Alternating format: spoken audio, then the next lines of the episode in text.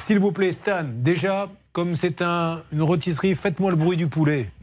Le, le bruit du poulet qui, Oui. qui cuit ou Non, le bruit du poulet en liberté. Oh, purée. Ouais, c'est pas mal du tout, ça. D'ailleurs, je vous trouve plus efficace en faire le poulet qu'en étant chef d'édition. Ah ouais. C'est comme ça qu'on termine, c'est comme ça qu'on trouve une vocation et qu'on termine une carrière, Julien. C'est notre Pascal Normand, justement, puisqu'on parle de poulet, qui est avec nous. Pascal, vous m'entendez? Oui, très bien, il fait très bien le poulet. bah, Vous avez vu, peut-être que notre envoyé spécial Maxence peut également leur parler de la rôtisserie. Comme ça, vous n'aurez pas fait le déplacement pour rien. Une maison et une remorque pour les poulets, Maxence. Vous pouvez essayer de leur en parler un petit peu si vous êtes là?